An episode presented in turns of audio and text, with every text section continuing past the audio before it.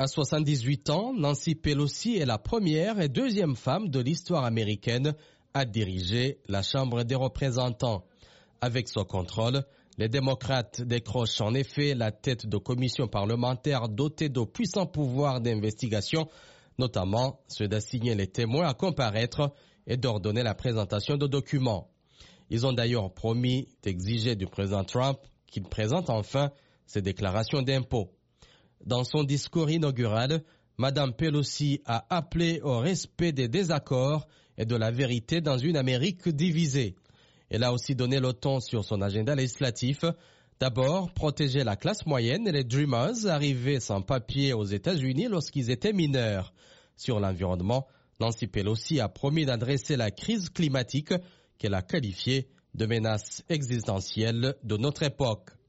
Déjà hier, dès la fin de journée, elle a soumis à un vote des mesures budgétaires temporaires pour débloquer les administrations américaines partiellement paralysées depuis le 22 décembre.